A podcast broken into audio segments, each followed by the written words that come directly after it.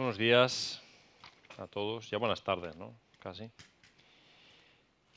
Sabéis que este es el,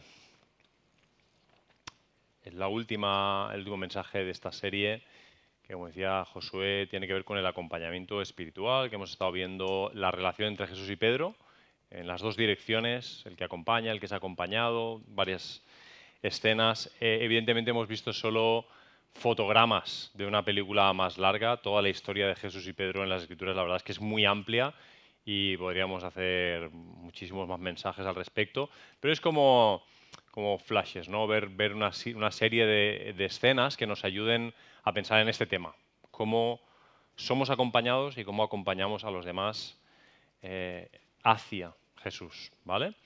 Y hoy, para cerrar la serie, vamos a ver tres escenas que están las tres ubicadas en la última noche de Jesús. Y el título de la predicación es Bajo presión. Y he elegido este título porque una cosa es acompañar y otra cosa es cuando llega un momento en la vida en el que tienes mucha presión, presión emocional, presión laboral, psicológica, presión económica, presión de, de enfermedad, presión en general hay muchas formas de sentirse presionado. Y si hay un momento en la vida de Jesús en el que él estaba bien presionado, ese fue eh, su último momento, sus últimos momentos. Que a diferencia de la mayoría de ocasiones en nuestra vida, él era plenamente consciente de lo que venía. El capítulo 13 de Juan, vamos a estar viendo alguna cosita en el capítulo 13 y 18 de Juan. El capítulo 13 empieza diciéndonos que él sabía que había llegado su hora. Literalmente Jesús tenía en estos momentos de su vida mucha presión. No podemos ser simplistas y hacer algún tipo de reflexión de, bueno, Jesús, el Hijo de Dios, y bueno, esto, esto era para él nada, ¿no? Porque para, para, eso tendríamos que negar las escrituras. Negar, por ejemplo, lo que Josué nos acaba de leer. Como él en Getsemaní se tuvo que ir a orar y lloraba, sudaba de la tensión que sentía, sufría y decía no se haga mi voluntad, por lo tanto su voluntad en ese momento no estaba exactamente alineada con la voluntad del Padre. Ahora, enseguida veremos esta escena. Pero las tres escenas que vamos a ver son una cosa muy particular, muy pequeñita, son pequeños momentos, ¿vale? Del momento en el que Jesús lava los pies a los discípulos, vamos a ver una cosita en el huerto de Getsemaní y vamos a ver una cosa en el arresto de Jesús. Tres momentos. Ahora, esta noche fue una noche muy intensa en la relación de Jesús y Pedro. Esta noche fue, por ejemplo, en la que Jesús le dijo a Pedro, me vas a negar. Y esta noche fue la noche en la que Pedro le negó. Pero es, eso ni lo voy a tocar, ese tema. Es decir, fue una noche muy, muy intensa. Solo, como os digo, vamos a ver tres momentos concretos, ¿vale? El primero de esos tres momentos, os he dicho, es tiene que ver con el momento del lavamiento de pies. son escenas muy conocidas, así que no las voy a explicar, por amor al tiempo, a, ser ágiles. Pero esa escena en la que Jesús se levanta en mitad de la cena, se cambia de ropa, se pone ropa de servicio, se pone algo cómodo, una coge una toalla y empieza a lavar los pies de los discípulos. Y llega a Pedro. Y leo Juan 13, versículo 6, voy a leer tres versículos ahí, cuatro. Dice que llegó a Simón Pedro y le dice, Señor, es Pedro el que habla, ¿eh? le dice, Señor, ¿tú me lavas los pies? Y Jesús le respondió y le dijo, tú no entiendes ahora lo que yo hago, pero lo comprenderás después de estas cosas. Pedro le vuelve a responder y le dice, no me lavarás los pies jamás. Y Jesús le contesta, si no te lavo, no tienes parte conmigo. Todavía la conversación siguió un poco más y Pedro volvió a hablar y dijo, Señor, entonces no solo los pies, sino también las manos ah, y la cabeza. Y Jesús le replicó, el que ha sido bañado no tiene necesidad de lavarse sino los pies, pues está todo limpio y vosotros estáis limpios, aunque no todos. Ese aunque no todos, como sabéis, porque Jesús sabía ah, que ahí estaba sentado Judas y era consciente de lo que, de lo que pasaba, no era, no era ingenuo de lo que estaba pasando esa noche ahí, él era plenamente consciente de lo que estaba pasando. Ahora, en la relación de Jesús y Pedro, en este momento, Pedro eh, Jesús se pone a lavar los pies y cuando se acerca a Pedro, Pedro le dice, la frase inicial de esta conversación es, Señor, ¿tú me lavas los pies? Fijaos que le llama Señor. Señor, ¿tú me lavas los pies? Inicialmente podríamos decir que Pedro, o podemos suponer que Pedro tiene una intención positiva o buena, es decir, como que no acaba de encajar, lo que está haciendo Jesús no acaba de encajar con lo que él entiende. Es decir, tú, si tú eres el rabino, ¿no? Tú eres el maestro, ¿qué sentido tiene que tú me laves los pies a mí? Eh, supongo que Pedro en su mente podía estar pensando al, revés, quizá, ¿no? Es decir, que nosotros te lavemos los pies a ti, o que tú nos digas, eh, traed agua y toallas y vamos a lavar los pies. Pero lo que no acaba de encajar en el mundo de Pedro es que el maestro lavara los pies de los discípulos. No parecía tener sentido. A esto Jesús le dice, tú no entiendes ahora lo que estoy haciendo, pero lo entenderás después. Lo que está pasando aquí es que Pedro no entiende lo que está pasando. No lo entiende porque no puede entenderlo. No es una cuestión de capacidad intelectual, no es una cuestión de inteligencia emocional, es que para entender lo que Jesús está haciendo aquí, hay que tener la perspectiva de toda su obra acabada y tenemos que haber recibido el Espíritu Santo. De hecho, a partir de Hechos 2, los discípulos de Jesús van a empezar a reformular en sus mentes y en sus corazones todo lo que significa el Antiguo Testamento y todo lo que ha hecho Jesús. Hasta que Jesús no ha muerto, ha resucitado y ellos han recibido al Espíritu, no pueden entender muchas de las cosas que están pasando porque ellos las están viviendo en un tiempo presente. Nosotros las leemos y es fácil leerlas a toro pasado.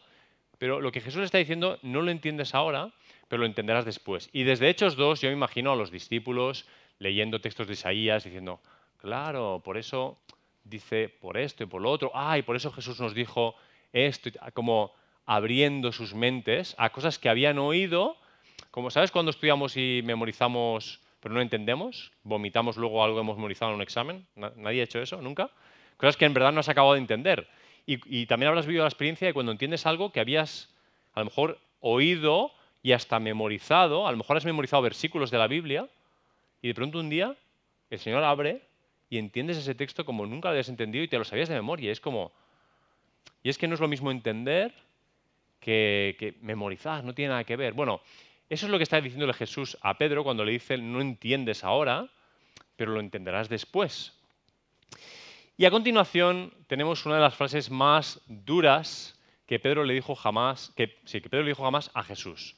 Porque lo hizo en público, porque lo hizo delante de todos sus amigos y porque fue absolutamente tajante y radical en su manera de, plantear las cosas. Le dice, no me lavarás los pies jamás. Por más que yo intente dulcificar la frase y no la diga con radicalidad, como no me lavarás los pies jamás, y le ponga énfasis al jamás, y aunque le quitaras la palabra jamás a la frase, es muy radical que Pedro diga esto y se lo diga delante de todos los amigos. La frase anterior le había llamado Señor. Y parecía que estaba diciendo, bueno, tú eres el Señor, tú no tienes que lavarme los pies. Pero la segunda frase que habla delata que en verdad no es tanto su Señor. Aquí él le va a decir a Jesús lo que hace y lo que no hace, lo que puede y lo que no puede hacer si puede o no puede tocar sus pies o no. Es muy interesante porque la perspectiva es, tú eres un maestro, los maestros no lavan los pies, pero por detrás del diálogo, por debajo, lo que ves es que dice, dice que es maestro, pero no le deja enseñar, no le deja ser el maestro, no le deja dirigir, no confía en lo que está haciendo. A Pedro no le encaja lo que está haciendo Jesús y como no le encaja, prefiere quedarse con sus propios criterios que con los criterios de Jesús. Y todo esto está sucediendo la noche que Jesús tenía más presión de toda su vida probablemente. ¿Te ha pasado alguna vez que tienes un día duro en el trabajo, en, no sé, todos nos pasan estas cosas, ¿no? Tienes un día complicado, muy complicado. Llegas a tu casa y el día ha sido muy presionante, tienes muchas cosas en la cabeza, tal. Y a lo mejor en tu casa alguien tu marido, tu mujer, un hijo, alguien de confianza, te presiona un poquito más con algo, con cualquier cosita, que no tiene, ni siquiera, no tiene por qué tener ni siquiera mucha importancia. Pero ante esa presión, tú que ya venías como una olla express, de pronto descargas todo lo que está, todo lo que tenías, todo lo que tú llevabas, no en relación a lo que te están diciendo o a la presión que te están metiendo, sino a toda la presión que tú llevas, a la presión de tu trabajo, de tus propias historias mentales, de tus agonías. Jesús en este momento, esta noche, somos injustos si no consideramos el grado de presión que tenía sobre sus hombros. Que era consciente que esa noche, él había dicho muchas veces, iremos a Jerusalén, me cogerán, me apresarán, me matarán, pero ahora estaba en el momento en el que iba a vivir eso. Y eso estaba en su mente. Y en esta escena, en esta primera escena, Jesús está queriendo tener, sabe que está teniendo su último momento de intimidad con sus amigos con sus discípulos. Y apenas ha empezado la noche, están cenando, está queriendo lavar los pies, está queriendo enseñar algo, y está Pedro boicoteando lo que él hace. Y si hubiéramos sido tú, o yo, a lo mejor hubiéramos sido como esa olla express, ¿no? Es como, ah, Pedro, es que de verdad, otra vez, no te dije la semana pasada, apártate de mí, Satanás, no te dije, o sea, no me viste, podía haber, podíamos haber reaccionado cualquiera de nosotros de esa manera. Pero lo que vamos a ver es a Jesús acompañando bajo presión y viendo lo que Él hace. Todos sabéis que bajo presión, cuando estamos muy cansados, cuando estamos exhaustos, emocionalmente, físicamente, no reaccionamos igual. No tenemos la misma respuesta. O si no hemos comido. Hay gente que cuando no come tiene un humor de perros. No sé por qué de perros, porque los perros son bastante majos en general, ¿no? No sé por qué decimos eso. Los perros son simpáticos. A lo mejor cuando no comen son, son terribles también. No tengo perro, no sé. La cuestión es, Jesús está muy presionado aquí. Y Pedro está ahí, como os digo, boicoteando y siendo, no me lavarás los pies jamás. Muy tajante, ¿eh? Es muy tajante. Pero Jesús va a seguir dialogando con él. Va a seguir dialogando. Mira, Pedro, si no te lavo, Quiero que sepas lo que pasa si no te lavo. Si no te lavo, no tienes parte conmigo. Porque Jesús, a pesar de lo que está viendo el momento de Pedro, sabe que Pedro le ama. Sabe que Pedro está por él. Sabe que lleva tres, llevan tres años caminando en este punto. Tres años. Lleva Pedro viendo a Jesús caminar, enseñar, hacer milagros, sanar. Conoce, conoce su caminar al detalle. No necesita que nadie se lo explique. Si no te lavo, no tienes parte conmigo. ¿Qué está pasando en esta escena? Vamos a concluir esta primera escena como recopilando un poco de información. Pedro está mostrando desconfianza hacia Jesús. O más confianza en sus propios criterios que en los criterios de Jesús. Lo puedes explicar de muchas maneras. La clave es que confía más en su propia manera de pensar que en la manera de pensar de Jesús.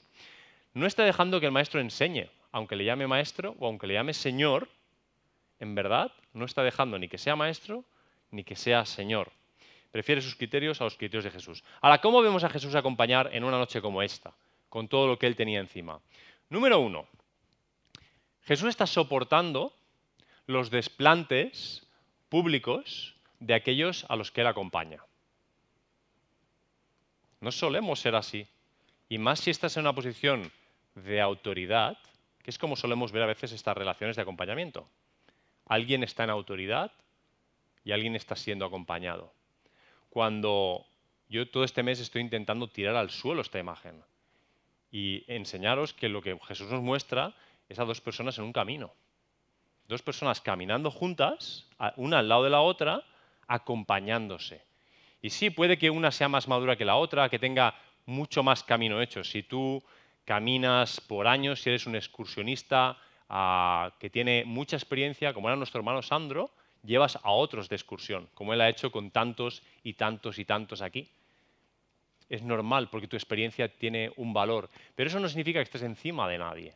Y ves a Jesús que, recibe desplantes públicos de Pedro, que ese desplante es delante de todos los amigos, delante de los trece.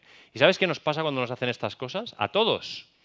Sabes que el ego está ahí y enseguida en tu mente, casi de forma automática, sabes que de tu reacción depende cómo te ven, cómo te ven los demás. Según cómo reacciones, qué pensarán los demás de ti. Si eres muy autoritario, ¿qué pensarán de ti los otros once? O si eres demasiado blando y dejas que Pedro te vacile, ¿qué tipo de señor eres? ¿no? Entonces tú estás muy condicionado. Ahora tienes la presión de tener que responder a algo que una persona te, te reta delante de otros. Pero lo que vemos a Jesús es soportando esas presiones sin tener malas reacciones, sin tener malas actitudes. Y nos olvidamos que el Nuevo Testamento dice soportaos los unos a los otros. Que es que hay muchos ratos en los que lo único que nos queda es soportarnos. Estamos llamados a soportarnos. Soportar es, es peso, ¿eh? Es cuando tienes un peso en la espalda y te pesa. Y no coges y lo arrojas porque estás cansado, sino que te quedas con tu peso y lo soportas. Y Jesús soporta.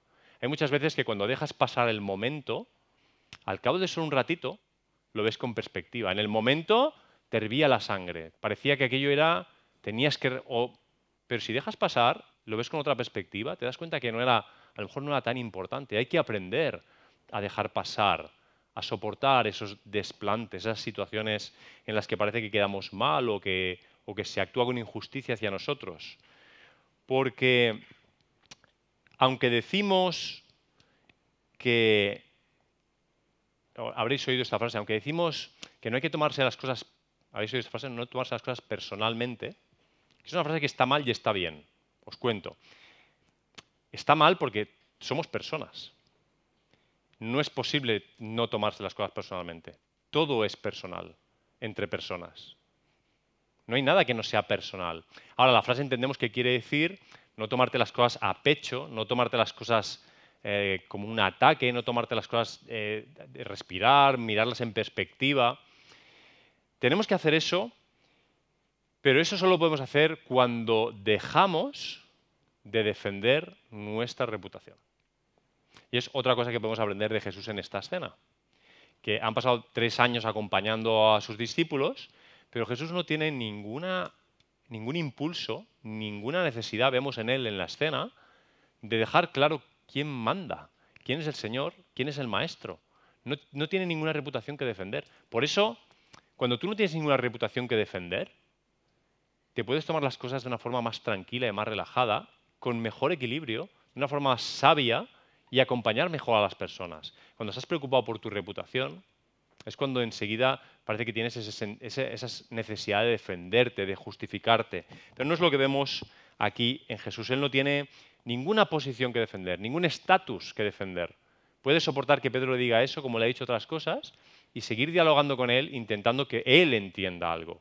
en la mente de Jesús y en su diálogo, lo que sigue siempre delante es la necesidad de Pedro, no su posición no su estatus. Y ya que hablamos de eso, déjame que os diga que al final la reputación de la persona depende solo exclusivamente de las palabras y los hechos de la persona. Entonces tú puedes seguir adelante ignorando lo que digan los demás y dejar que tus palabras y tus hechos sean lo que marquen la reputación que tú tienes. Quien quiera ver tus palabras y tus hechos de forma ajustada, tendrá una visión ajustada de quién eres. Y Jesús estaba tranquilo con lo que decía y con lo que hacía. Por eso no necesitaba defender ninguna reputación. Sus palabras y sus hechos eran su reputación. A partir de ahí, cada persona podía interpretar su vida como quisiera. Y tú puedes hacer lo mismo. No gustas a todo el mundo. No todo el mundo entiende lo que dices, no todo el mundo entiende lo que haces. Además, eres imperfecto. Quiero decir que a veces lo que dices, lo que haces, no está bien. Entonces podemos estar tranquilos, sin necesidad de defender nada. No tenemos que vindicarnos, nos vindica a Dios. Él es quien nos vindica. No tenemos que hacer ningún esfuerzo. Y esto lo vemos en esta escena. Son las primeras cosas que vemos ah, que creo que pueden servirnos para acompañar a personas de otra manera, de una manera creo que más ajustada a quién es Jesús. Primera escena, fin. Segunda escena. La segunda escena es el huerto. En Juan, apenas es mencionado. En el capítulo 18, cuando salen de, de la cena, dice que van al huerto. Y luego ya siguen con el arresto y no te hablan de... Pero en Mateo 26, que Josué lo ha leído, te explican con más detalle que él fue con sus discípulos al huerto de Getsemaní, que estaban allí, que cogió a tres, que eran Pedro, Juan y Jacobo. Si recuerdas la semana pasada, o la anterior, ya no sé cuál, son los mismos tres de la transfiguración. Son el núcleo más cercano, sus amigos más estrechos, ¿vale?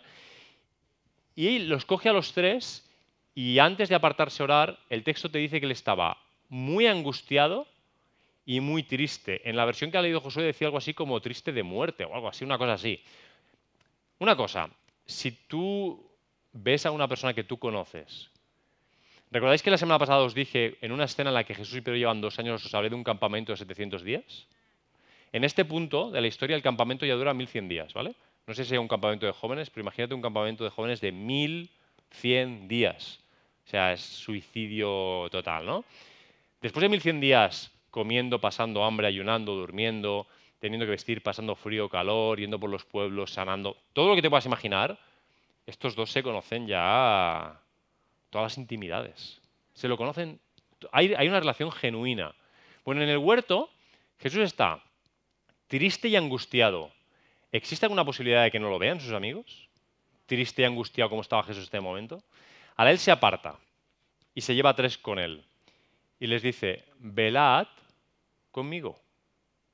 Estoy triste, estoy angustiado, estoy pasándolo mal. Por favor, velad conmigo. Y se aparta otro poco, porque su intención en esta segunda escena, en la primera era estar por última vez íntimamente con sus discípulos. En esta segunda, sabiendo lo que le viene, él quiere estar por última vez íntimamente con su Padre.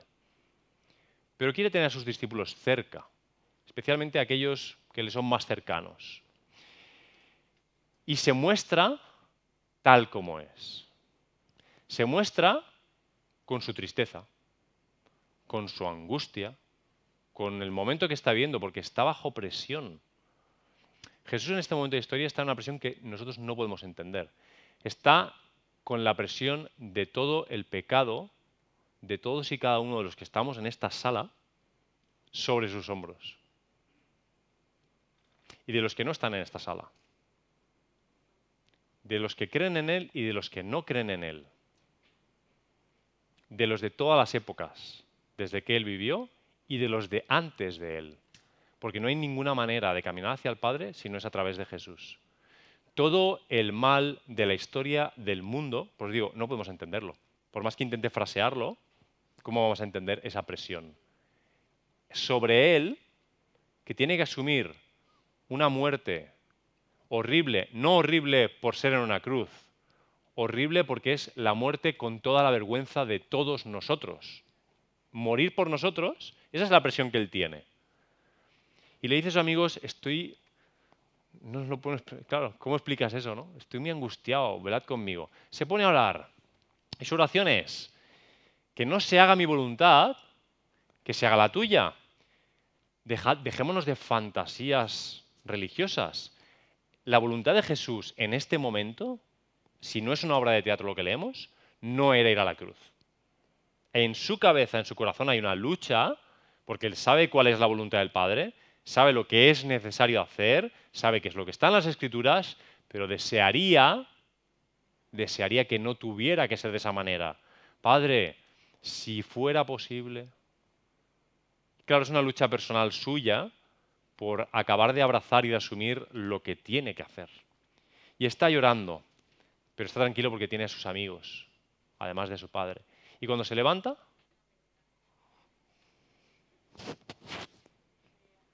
cuando se levanta está sin amigos.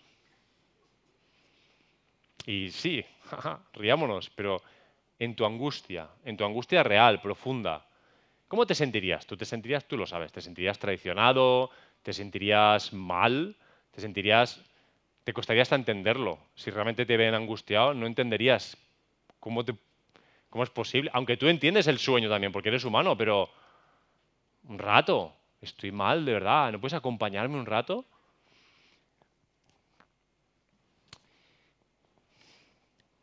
Pedro, en esta escena, no es capaz de leer la importancia del momento. No lo es. Jesús le ha dicho que va a morir, Jesús ha estado en, la cena con él, ha establecido la cena hasta que, hasta que cenemos allí allí, no volvemos a cenar juntos. les está diciendo las cosas claramente. estoy angustiado, estoy triste. Con todo esto, Pedro no se entera de la importancia que tiene este momento, ni se acerca y se duerme.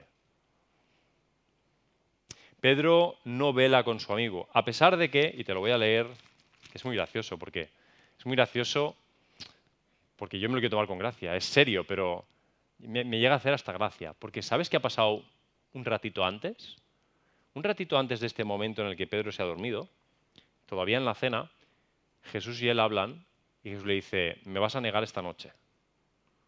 Y Pedro dice, Señor, ah bueno, y también están hablando, aparte de eso, de que donde yo voy, Pedro le dice, donde yo voy no puedes seguirme, ¿vale? Y Pedro dice, ¿por qué no puedo seguirte? Mi vida pondré por ti. Pedro a Jesús le dice, mi vida pondré por ti. Media horita después, una horita después, Jesús le dice, ven, pon tu vida por mí, ora conmigo. Y lo tienes durmiendo porque...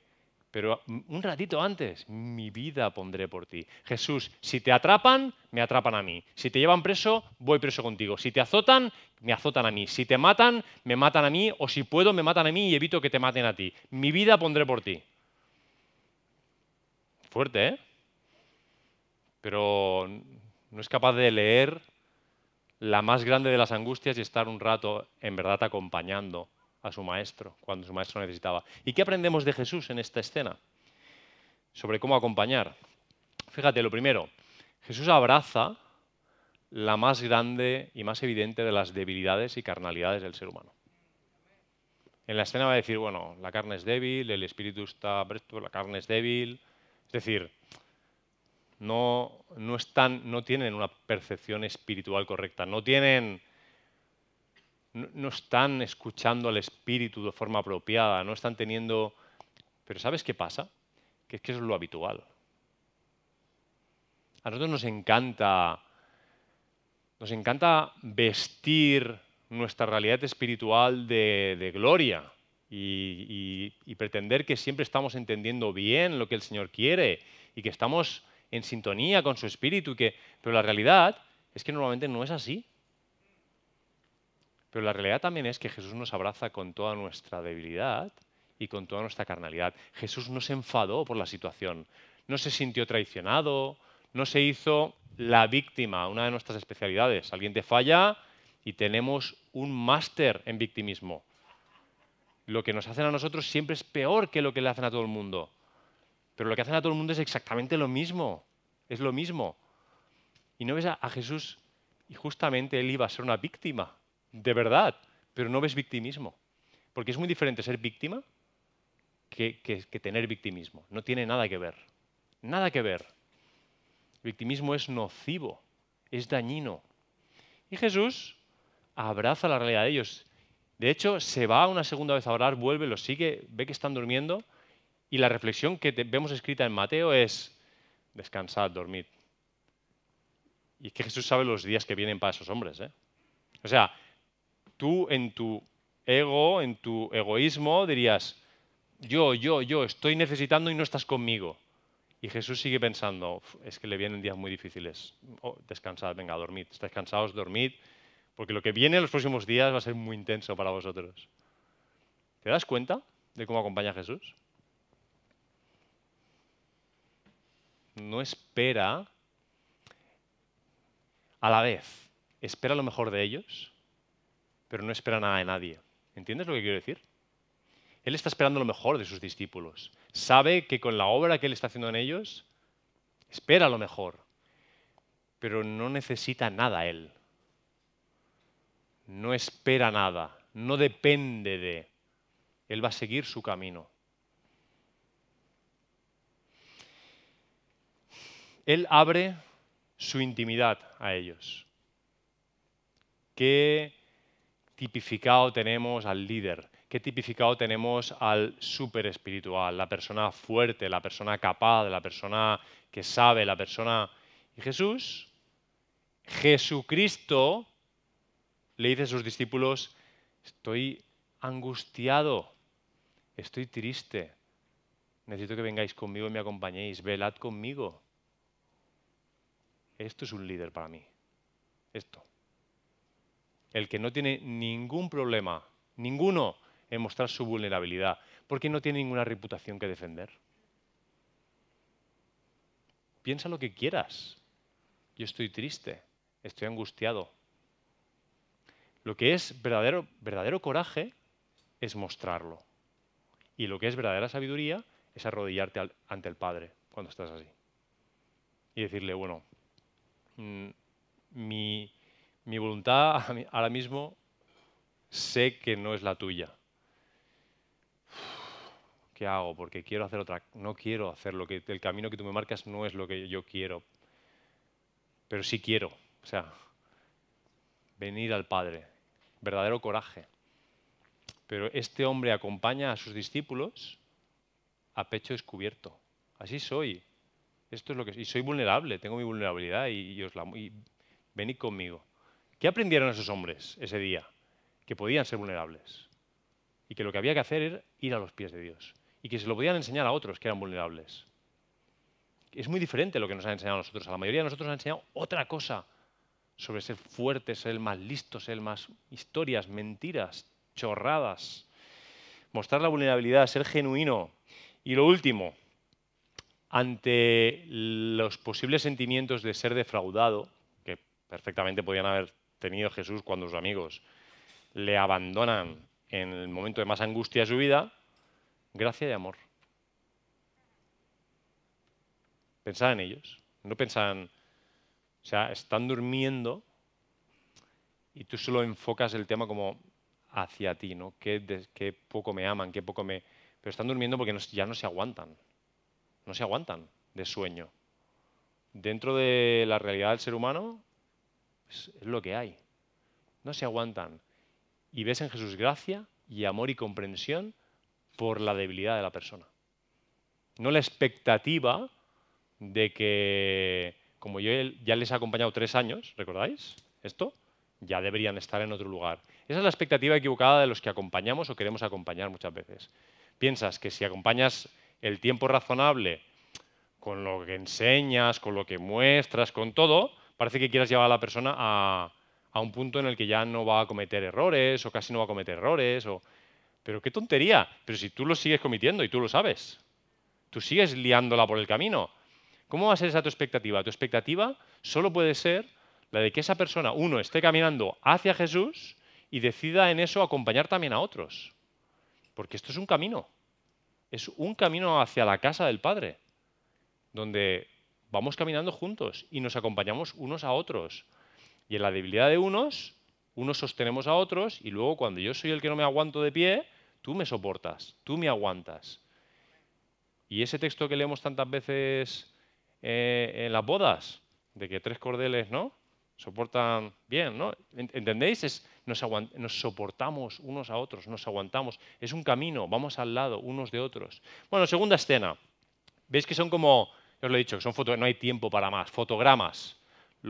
Cómo Jesús acompaña, con toda la presión que tiene, cómo acompaña eh, esta escena en el lamento de pies, esta escena en, en Getsemaní y la última escena que vamos a ver hoy y de la serie, la escena del arresto de Jesús, que tiene también algunos detalles muy interesantes. Jesús se levanta en Getsemaní y podríamos decir que después de orar tres veces no es magia, es rendirse, rendirse, rendirse, rendirse. Él ha aceptado ya que la voluntad de Dios, que ya la sabía, no sé, la vamos a decir que la ha interiorizado. Si, había alguna, algún matiz, se levanta dispuesto a hacer aquello que venía a hacer, aquello que sabe que va a suceder a continuación, y aparecen en la escena Judas y gente muy maja, con palos y, y vienen a por él, ¿no? vienen a arrestarle. Solo voy a leer cuatro versículos de Juan 18. Voy a leer el 6 no, el 7 y el 8 y el 10 y el 11. Vienen a buscarle, hay una escena ahí que lo, metemos en Cristología en otro día, de tal, yo soy, se caen hacia atrás y preguntan, él pregunta, ¿a quién buscáis? Y ellos dicen, a Jesús el Nazareno.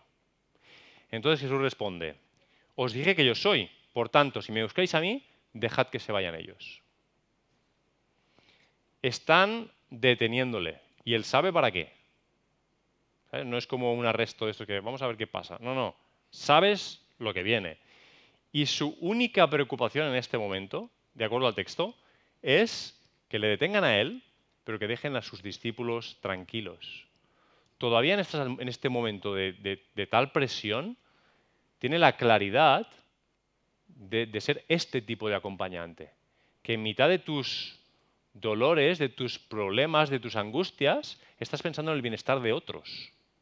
Bueno, soy yo, vale, cogedme, pero a estos dejadlos, dejadlos. No los toquéis, venga, voy con vosotros, ¿vale? El versículo 10 y versículo 11 dicen lo siguiente. Entonces Simón Pedro, que llevaba una espada, ahora mencionamos algo sobre esto de la espada, la desenvainó e hirió al siervo del sumo sacerdote y le cortó la oreja derecha. No sé si desde la perspectiva de Pedro o del sumo, no sé desde qué dirección, ¿vale? Y el nombre del siervo era Malco. Entonces Jesús dijo a Pedro, mete la espada en la vaina, la copa que me ha dado el Padre, ¿no la he de beber? Vamos a ver, Pedro. ¿Una espada? Es decir, era pescador. Si hubiera sido herrero, a lo mejor te digo, mira, oye, ese día, curiosamente, pero era pescador. Cuando yo era joven hubo una época en Barcelona donde yo vivía que había mucho, mucha tensión juvenil y mucha gente de mi edad llevaba navajas. Navajas pequeñicas, porque la calle estaba peligrosa, ¿vale? Entonces había gente de mi edad que llevaba pequeñas navajas, mariposas, que le llamamos, que hacían así, hacían así, y se tapaban. ¿no? Esta no la he vivido nunca. La gente creía que iba segura con eso, ¿vale? Entonces iban así y si alguien te venía a robar o algo, pues tú sacabas tu... que era una cosita así de corta, en verdad, te daban 50 a la cara y seguían, ¿no? Pero esto de Pedro supera mis expectativas, porque ¿para qué llevaba una espada Pedro? Claro, puedes teorizar de que cuando Jesús les ha dicho lo que va a pasar, él en su carnalidad ha dicho, o cuando él ha dicho pondré mi vida por ti, ha dicho, tú te crees que no, pero él se ha ido al mercado negro de espadas, se ha comprado una espada, la lleva debajo de la ropa, diciendo, cuando llegue, cuando llegue el momento te voy a mostrar que voy a poner mi vida. A lo mejor él cubicó de esa manera, ¿no? No podemos estar seguros. La cuestión es que a veces los textos que son tan cortos y no los pensamos con la profundidad que debemos, porque le cortó una oreja. ¿Te has dado cuenta que la oreja está bastante pegada a la cabeza? Has notado eso, ¿no? Lo que quiere decir que Pedro no tira un espadazo como de, eh, cuidado, ¿eh? Alejaos, que está mi maestro aquí. No, él tiró a, tiró a matar a una persona. Tiró un espadazo a la cabeza de una persona. Me perdonas, pero no hay posibilidad de confusión. La suerte que tuvo es que no lo mató. Solo le cortó una oreja. La suerte que tuvo el otro es que estaba Jesús por ahí también. Y se la, y se la reparó. Pero no podemos confundir lo que hizo Pedro. Pedro hizo lo que hizo. Y Jesús le va a decir, mete tu espada en la vaina. ¿Qué estás haciendo, Pedro? Igual, ¿de eh, cuándo llevas una espada, tío? ¿Qué, ¿Qué, estás haciendo? Mete la espada en la vaina. Mi reino, llevas tres años conmigo viéndolo. Mi reino no tiene nada que ver con la espada. Mi reino es lo contrario a la espada. Mi reino es un reino de paz, es un reino de sanidad, es un reino de amor, de misericordia, de gracia, de estar con el necesitado, con el pobre, con el enfermo, de ayudar a los demás. Eso es lo contrario. O sea, estás representando tan mal lo que te he enseñado delante de todos, delante de los otros discípulos y delante de todos los que venían a acoger a Jesús. Qué mal testimonio. La copa que me ha dado el Padre, ¿no la he de beber? ¿Sabes qué está, ¿sabes qué está pasando aquí? Casi lo mismo que cuando le dijo, mm, cuando le anunció por primera vez que iba a morir, mira que esto no te suceda, apártate de mí, apártate de mí, Satanás. Estás poniendo la mira en el lugar equivocado. Y de nuevo, con su actuación, está que estás queriendo evitar que detengan a Jesús, o sea, que no vaya a la cruz. O sea, que no siga con el camino del Padre. O sea, que toda la oración que ha hecho Jesús para aceptar y abrazar el camino que tiene que... Pedro quiere evitarlo una vez más. Siempre interfiriendo. Escucha esto. Muchas veces los que más interferimos con la obra de Dios somos los que más cerca de Jesús estamos. La gente que no conoce a Jesús y que no conoce su obra, ni lo que quiere hacer, hace y deshace por la vida, pues yo qué sé, según les parece. Según les parece. Pero muchas veces somos los que más cerca de Jesús estamos, los que más interferimos con lo que Él quiere hacer. Y Pedro es un claro ejemplo de esto. Y si tú y yo fuéramos Jesús, ay, pero con nuestro carácter, ¿eh? no con el de él, ¿sabes? Es como, te ganas de cogerle disciplina eclesial, excomulgado, vas a comer la Santa Cena una vez más hasta que te espabiles. Una espada. ¿Quién se le ocurre? Imagínate que un hermano nuestro viniera con una espada aquí. Bueno, yo vine una vez aquí con una espada, pero ya sabéis de quién es culpa. Todos sabéis de quién es culpa que yo viniera aquí que predique una vez con una espada, ¿vale? Pero qué falta de entendimiento de lo que Jesús quiere hacer. Otra vez, con toda la presión que tiene Jesús. Menuda nochecita, Pedro. Que no me lave los pies, te duermes cuando vamos a orar, sacas una espada cuando viene a detenerme, me niegas. Esa es la noche de Pedro. Para los anales de la historia, gracias a Dios. ¿Y cómo, qué podemos aprender de, de Jesús en esta escena? Como acompañante. Punto número uno. Si acompañas a personas, y las personas son personas, muchas veces te va a tocar a ti arreglar los desaguisados de otro. Incluso aquellos que tú le venías compartiendo o recomendando, oye, mira, no te metas por ahí. ¿Sabes? A un amigo, a alguien a quien acompaña. No, no vayas por ese camino. No, no hagas esto, no, ta, ta, ta. ¿Y la persona que hace? Exactamente eso. Y tu tentación es como, te avisé. Es una de nuestras frases favoritas. Porque somos mejores que los demás. Yo ya te avisé. Muchas veces te va a tocar a ti arreglar los desastres de otro. Jesús tiene mucho que hacer esta noche, pero tiene que parar en el camino o decide. Y eso es lo que no tiene, que decide. Parar en el camino para atender a Malco. Uno que venía a buscarle, venía a por él. Y se para, me imagino que cogió la orejita del suelo y se la puso en su sitio. Arreglando los líos de Pedro. No esperes que cuando pasen los años dejes de producir líos. Hombre, sería recomendable que aprendiéramos a reducir el volumen de líos que generamos y que producimos en la vida. Es razonable si eres acompañado por el Espíritu Santo, que vayas desarrollando el carácter de Cristo, y vayas aprendiendo a tener ese fruto que Él da, amor, gozo, paz, y que eso te ayude a no meter la pata con tus tendencias tantas veces en el mismo grado. O sea, lo razonable sería que eso sucediera. Eso sería una señal de que estás siendo acompañado por Jesús. Pero seamos realistas. Un amigo mío dice que la carne no se convierte. No se convierte. No se convierte. Está ahí con sus historias. Y Jesús está protegiendo a los suyos. Llevadme a mí, pero dejad a estos. Con toda la presión que tiene, ¿eh? dejadlos a ellos. Y las veces que haga falta, las veces que tenga, y con Pedro, con este mes ya habéis visto que es una y otra y otra, las veces que haga falta, hay que ayudar a aquellas personas que acompañamos a reconducir la espada hacia la vaina. Porque somos mucho de sacar la espada. No la espada del espíritu, ojalá fuera esa la que sacáramos. Vamos a sacar la espada del espíritu y dialogamos. No, sacamos otras espadas, de muchos tipos. Y una y otra vez estamos llamados a ser pacificadores y ayudar a las personas a llevar la espada a la vaina. Porque el reino de Dios no es un reino de espadas. No es ese reino, es otro reino. Es muy diferente. Y si sacamos la espada es que no estamos entendiendo cuál es ese reino. La forma de resolver los problemas en el reino de Jesús no pasa por la espada. No pasa por la espada. Lo último que os voy a decir.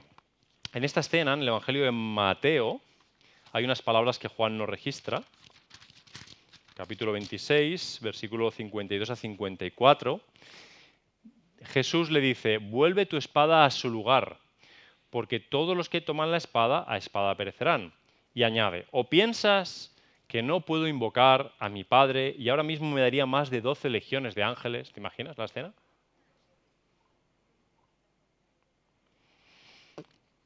Es que no solo nos defendemos a nosotros mismos, a veces vamos más allá y creemos que defendemos a Dios. Y, somos, a ver qué ejemplo pongo, somos como un niño de 5 años y 30 kilos, subiendo, el ejemplo se queda corto, ¿eh? subiendo al cuadrilátero y diciéndole a Mike Tyson, venga, ¿sabes? Un niño de 30 kilos contra el campeón del mundo de los pesos pesados. Me quedo corto. Defender a Dios. La suposición de que tú sabes Número uno, algo que Dios no sabe. Pues lo supiera, se defendería, ¿no? O crees que entiendes mejor el reino de Dios que Él mismo. Por eso tú sacas la espada, para defender a Cristo, para defender a Dios. Porque tú pondrás tu vida por Él. Quizá Pedro llegó a creer por algún momento en su autosuficiencia que el Mesías era Él. Claro, esto te parece un titular muy gordo, pero lo cierto es que por debajo de esta realidad de me quedo con mis criterios y no con los tuyos, lo que está es nuestra autosuficiencia.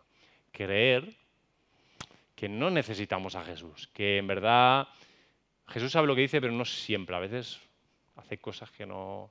Y en esos momentos es mejor no hacerle caso. Es mejor seguir con los criterios que uno tiene. Pero mira lo que dice Jesús a Pedro en el versículo 54, en ese mismo diálogo. Pero cómo se cumplirían las escrituras de que así debe suceder.